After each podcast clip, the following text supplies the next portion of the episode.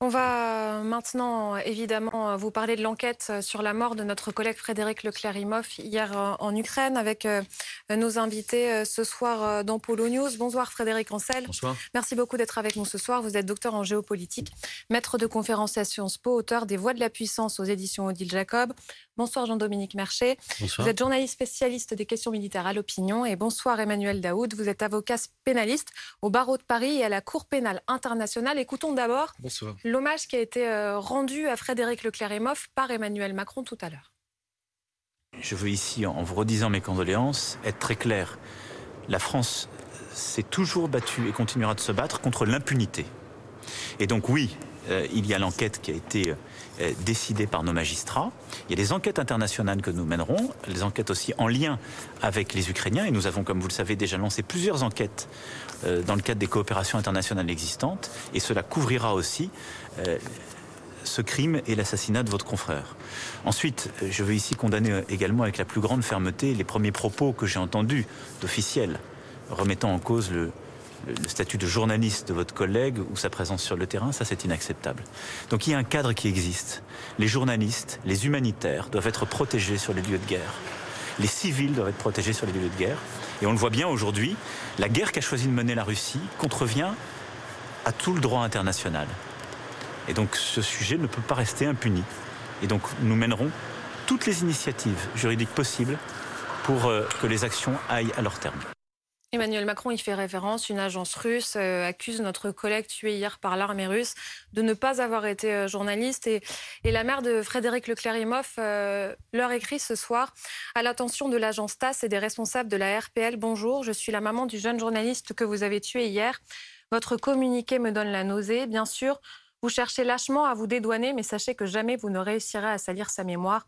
Tout le monde ici connaît son engagement professionnel et personnel pour la démocratie, le respect humain et surtout une information libre, impartiale et honnête, toute notion qui semble bien éloignée de ce qui vous anime. C'est ce qu'elle leur écrit euh, dans ce texte. Et puis elle ajoute Mes pensées vont à toutes les mères ukrainiennes qui pleurent leurs enfants, tous les enfants ukrainiens qui pleurent leurs parents, et toutes les mères russes qui ont vu trop tôt leurs jeunes partir euh, soldats, qui ne les reverront pas et qui se demandent pourquoi. Moi, au moins, malgré la douleur, je sais pourquoi mon fils est mort. Un jour, les véritables responsables de cette absurdité criminelle devront rendre des comptes. Euh, Il y a cet espoir qu'elle place euh, en la justice. euh. Mais quand même, revenons au point de départ, c'est-à-dire que les Russes ont décidé d'instrumentaliser la mort de notre collègue journaliste et- et presque de justifier leur acte.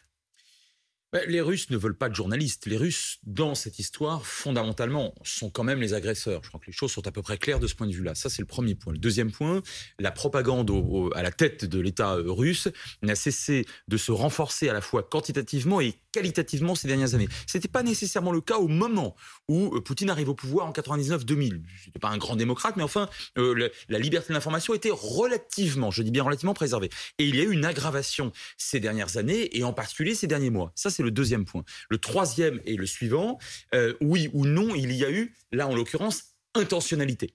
Si les, les- forces russes savaient qu'il y avait un journaliste qui, par conséquent, devait être protégé par toutes les conventions de Genève, là-dessus, il n'y a, a- a- a pas de débat non plus, euh, c'était très clairement un crime de guerre.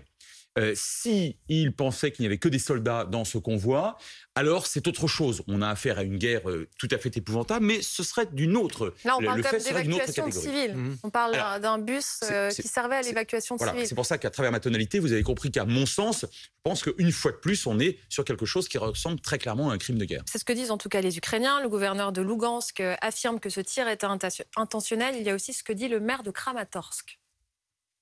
Je peux dire de mon côté que les militaires russes ont parfaitement vu, à 100%, j'en suis certain, qu'il s'agissait d'un convoi humanitaire. Ils savaient ce qui se trouvait dans ces véhicules, que des gens étaient évacués. Je suppose également qu'ils voyaient parfaitement le nom presse. Personnellement, je considère que les militaires russes ne pouvaient pas ne pas savoir et ne pas voir. Mais cette enquête est-elle possible aujourd'hui? On parle de l'endroit le plus dangereux en ce moment euh, en Ukraine. Comment euh, vérifier ce qui nous semble être un début de vérité? Alors, il y a plusieurs points. Il va d'abord falloir établir en effet d'où venait le tir, de quelle nature il était, euh, qui a donné l'ordre. Tout ça, en effet, va devoir être établi tout doucement. Euh, ça prend du temps, ça nécessite un travail de renseignement. après, il y a en effet les mensonges absolument délirants des, Russes, dont on se demande d'ailleurs comment ils peuvent en arriver à ce degré de, propagande et de déni, alors qu'il serait tout de même plus simple de dire c'est une erreur, euh, voilà, ce genre de choses. Attention à un point tout de même, ce n'est pas parce que les Russes mentent que les Ukrainiens disent forcément la vérité. Et le maire de Kramatorsk n'a pas plus que nous la possibilité de savoir exactement ce qui s'est passé et si réellement ce convoi était visé. Il y a eu des convois humanitaires qui étaient visés, mais de là à dire que euh, les Russes auraient tiré intentionnellement sur un convoi avec un journaliste dedans, pour l'instant, on n'en sait rien. Et je pense que c'est le genre de cas où il faut véritablement enquêter et enquêter sans aucune concession et en sachant que les Russes mentent comme des arracheurs de dents, que de, façon abjecte, en l'occurrence dans ce cas-là, mais que pour autant, euh, ça ne sert à rien de faire Enfin, de transformer tout cela en, propagande. On sait en tout cas que c'est leur méthode, Jean-Dominique. Euh, on commentait euh, les évacuations de, de, Mariupol et plusieurs fois on a commenté des bus ciblés par l'armée russe. Oui, c'est il faut bien comprendre qu'il y a une bataille en cours, une vraie bataille. C'est pas des escarmouches. Euh, il y a une offensive majeure de l'armée russe dans cette zone. Et justement, c'est parce qu'il y a une offensive majeure de l'armée russe dans cette zone que des civils partent.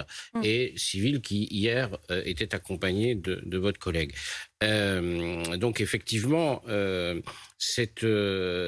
alors, tirer sur, délibérément sur des convois de civils, ça, sous le contrôle d'un juriste, ça relève d'un crime de guerre. Euh, mais c'est compliqué la guerre euh, parce que euh, il suffit qu'il y ait un camion militaire à 20 mètres qu'ils disent qu'on visait le camion militaire et c'est un éclat qui voilà voilà. Et, là bah on est reparti dans une histoire comment le prouver en réalité qui qui peut faire une enquête comme ça, qui pourra aller interviewer le, euh, lieutenant qui commande la batterie d'artillerie russe euh, en disant montrez-moi euh, l'ordre de tir que vous avez reçu à telle heure, quel était le réglage, l'azimut de votre canon. voilà. Parce que je pense qu'on a du mal à comprendre qu'une qu'une guerre, euh, lorsqu'on rentre dans une guerre, on passe dans, quelque, dans un ordre différent euh, de celui d'un crime euh, dans une société normale. C'est pas, ce ne sont pas des voyous qui s'affrontent, même s'il y a en principe un droit de la guerre et un droit dans la guerre qu'il faut respecter. Donc, on, ne peut pas faire une enquête policière comme on ferait une enquête si un journaliste est tué voilà, dans, un, dans une rue de Paris au cours d'un reportage. Il faut imaginer ce qui se passe là-bas. Et je trouve, je voulais terminer là-dessus, la mère, le message que vous avez lu de, de, la mère de, de ce jeune journaliste, 32 ans, quand même tué, c'est. C'est extrêmement élégant, c'est extrêmement beau ce qu'elle dit parce que elle pense aussi à, tous ces civils ukrainiens et même aux militaires russes qui vont être tués à leur famille. C'est une horreur la guerre et on la touche du doigt ce soir, enfin depuis hier soir, nous Français particulièrement parce qu'un des nôtres, Français et là je parle comme journaliste, est touché. Mais au fond, depuis le 24 février, c'est ce qui se passe en Ukraine tous les jours, et ça se passait même depuis 2004, donc 2014. Donc ça nous ramène à cette réalité, cette horreur de la guerre. C'est pour ça qu'une fois de plus, je pense que tout ce qui peut conduire à un cessez-le-feu le plus rapide serait une bonne chose. Emmanuel Daoud, est-ce qu'on peut dire que c'est une enquête impossible aujourd'hui? C'est une enquête difficile, mais pas impossible. D'abord parce que cette guerre d'agression de la Russie se passe sous les yeux de, toute la communauté internationale, mais aussi de la communauté judiciaire internationale. Des équipes d'enquêteurs spécialisés sont sur le terrain. Les services de renseignement euh, alliés fournissent beaucoup de, documentation, des, vidéos, des images satellitaires. On peut suivre les trajectoires de tir. Les enquêteurs et magistrats ukrainiens sont euh, formés en temps réel par des équipes spécialisées de la Cour pénale internationale. Donc, il y a un matériau probatoire et il y a des gens spécialisés qui vont le traiter. Alors, vous avez raison, les uns et les autres et les unes et les autres, c'est compliqué. Ça va prendre du temps, mais je ne crois pas que cette enquête est impossible. Et par exemple, la question qui va se poser, est-ce que oui ou non c'était un convoi humanitaire parfaitement identifié? Est-ce que oui ou non, euh, dans ce convoi, il y avait ou pas euh, des euh, matériels de guerre ou des convois militaires ou des véhicules militaires de l'armée ukrainienne Si la réponse est non, la démonstration sera faite à contrario assez simplement finalement qu'il y a eu un tir qui a visé un convoi de civils et ça c'est clair et net, c'est un crime de guerre. Ensuite. Est-ce qu'on peut remonter jusqu'à l'auteur? Et oui, à celui qui puisque de la, de la, même façon que ça ne s'est jamais vu dans l'histoire euh, de la justice pénale internationale ou de la justice tout court, euh, les régiments, bataillons de l'armée russe sont suivis pas à pas. C'est documenté. On sait qui est sur le terrain. Donc, à partir du moment où il y aura une identification de quel régiment ou de quel bataillon sur le terrain, de quelle batterie, il y aura ensuite la capacité de, pouvoir identifier ceux pardon, euh, qui étaient euh, au commandement. Et ensuite, est-ce qu'on arrivera à les interpeller, les appréhender? Il y a des mandats d'arrêt internationaux qui peuvent être lancés. Vous parliez de, nécessité de prendre son temps. Oui, il faut de la patience. Mais alors, euh, moi, je suis avec plein de guillemets évidemment, compte tenu du, drame qui frappe votre antenne et qui frappe la famille de votre confrère. je suis optimiste. Et la justice française a ouvert une enquête. Elle peut parfaitement, elle aussi, documenter ce crime de guerre et lancer des mandats d'arrêt internationaux. C'est-à-dire que la lutte contre l'impunité, comme l'a rappelé le président de la République à l'instant, ça prend du temps, mais ces choses vont avancer. Et je pense qu'il y aura des procès et je pense qu'à terme, il y aura des condamnations. D'ailleurs, deux soldats russes ont été condamnés ces dernières heures à 11 ans de prison pour avoir bombardé des villages euh, ukrainiens. Les journalistes sont régulièrement ciblés, c'est un fait. Écoutons le secrétaire général de Reporters sans frontières ce matin sur France Inter. Depuis le début du conflit, des journalistes se sont fait tirer, pardonnez-moi l'expression, comme des lapins. Euh, Frédéric Leclérimov, il est le huitième journaliste à avoir été tué euh, sur le terrain ukrainien. Ils sont beaucoup plus nombreux à avoir été visés. Au total, nous avons établi au moins 50 événements qui relèvent, qui sont qualifiables de crimes de guerre. Ils sont visés. Manifestement, le Kremlin assume cela. Ils n'ont pas donné euh, l'ordre d'interrompre ces actions. Il y a une responsabilité du Kremlin de Vladimir Poutine sur ces crimes de guerre. Le chiffre est colossal, au moins 50 attaques contre des journalistes. Oui, euh, Jean-Dominique Merchet le soulignait tout à l'heure, c'est-à-dire qu'on est dans une guerre d'un type auquel nous ne sommes pas forcément habitués. On le disait hier, une guerre de haute intensité, c'est-à-dire une guerre avec des bombardements massifs, parfois euh, aveugles, une artillerie euh, qui, puisque l'armée russe fonctionne ainsi, qui balaye. Et de fait, c'est une guerre violente, c'est une guerre euh, telle qu'on a pu la connaître euh, ben, entre 39 euh, et 45, c'est-à-dire avec un nombre de morts conséquent. Et encore, rapporté à ce qu'a été la Seconde Guerre mondiale, en termes de nombre de morts, en termes de destruction de villes, c'est sans commune mesure, bien sûr. Mais on passe dans quelque chose auquel nous n'étions plus habitués et certainement pas sur le, sur le sol euh, européen. C'est ça qu'il faut bien comprendre. On n'est pas dans, dans quelque chose qui ressemble à ce qu'on a vécu ces dernières années. Je voyais que ça a des conséquences en Ukraine. La chargée des droits humains a été renvoyée du Parlement ukrainien. On parle de Lyudmila Denisova. Euh, elle a été euh, renvoyée parce qu'en fait, le parti lui reproche de ne rien avoir fait pour organiser des évacuations de civils, des échanges de prisonniers.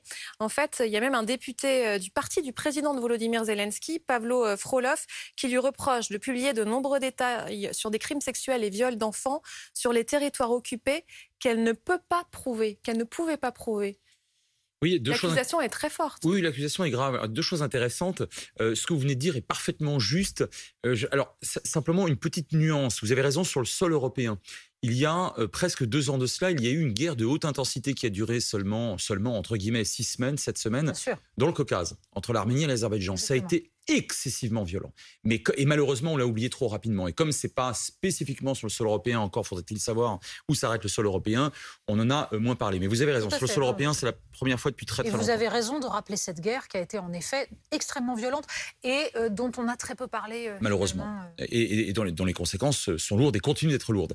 Maintenant, sur l'Ukraine, sur, sur ce que vous venez de dire, me semble-t-il, ce que vous venez de rappeler, correspond à une guerre qui n'en est pas une, celle de la communication. Moi, on me parle depuis le 24 février d'une guerre de communication entre euh, Zelensky et Poutine. Mais il n'y a pas de guerre faute de combattants. Poutine raconte à peu près n'importe quoi. Et, ce n'est pas une bonne nouvelle. C'est-à-dire qu'en réalité, euh, ce qui a été dit d'ailleurs par euh, votre confrère Christophe Delors est intéressant. Il assume il assume à peu près tout et n'importe quoi quand il n'accuse pas les opposants, on l'a entendu mille fois, d'être des nazis. Et euh, on a réellement l'impression que le fameux soft power et cette fameuse ce, combat pour euh, l'information, plus exactement pour l'image hein, en quelque sorte, euh, dont on disait que ces dernières décennies, ils accompagnaient, ce combat accompagnait toutes les guerres. Eh bien là, ce n'est pas vrai, ce n'est pas le cas. Poutine raconte n'importe quoi et il assume à peu près parfaitement par des mensonges hallucinants, comme celui que vous avez aussi répertorié euh, tout à l'heure concernant le convoi, euh, euh, il, assume le fait de mener une guerre extrêmement violente. Et j'ajoute juste un point, si vous le permettez, c'est un paradoxe ou un faux paradoxe de son point de vue, parce que je rappelle quand même qu'officiellement, c'est une guerre de libération. Libération de qui? Des frères, des frères ukrainiens. Alors si c'est comme ça qu'on traite les frères ukrainiens, évidemment, on se retrouve dans quelque chose de totalement contradictoire et finalement aberrant. Et sur la doctrine, quand même, il lui reprochait de ne pas avoir assez mené d'échanges de Et euh, on parle de ces procès qui sont en cours, euh, ces prisonniers qui sont jugés, euh, condamnés, ça peut aller jusqu'à la prison à vie.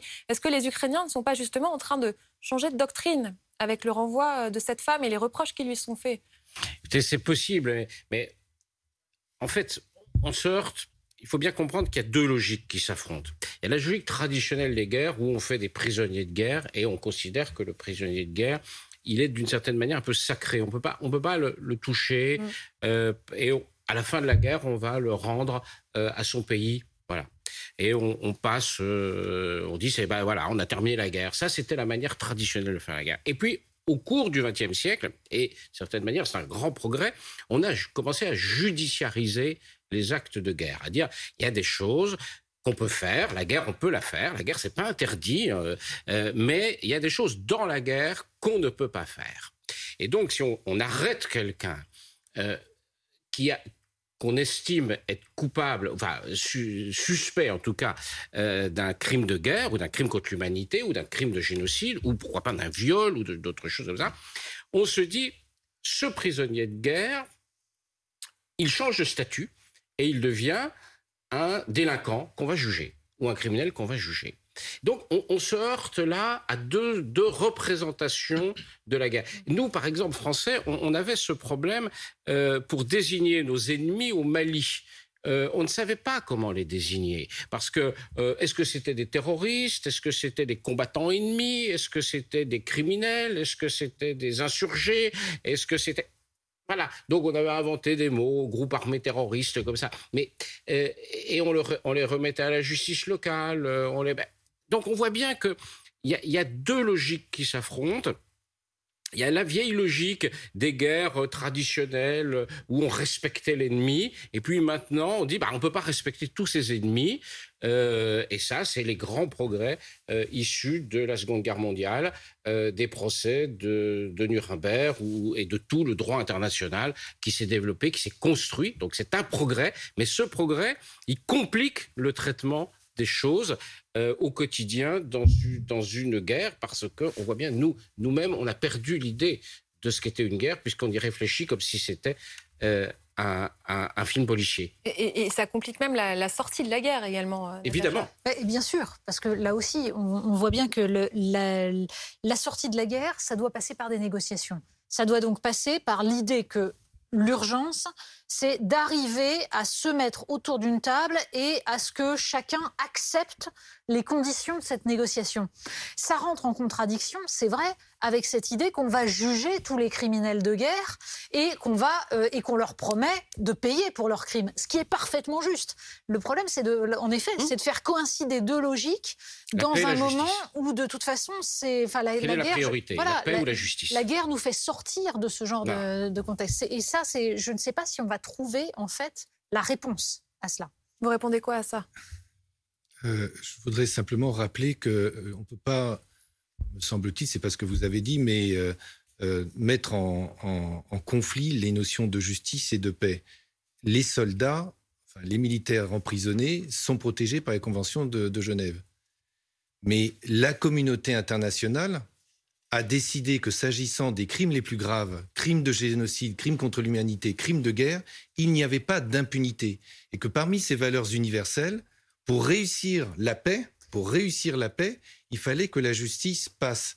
Et qu'elle passe et que ceux et celles qui avaient commis les crimes les plus graves soient jugés. À ceci près, maître, que vous conviendrez que ça ne se fait que dans un sens.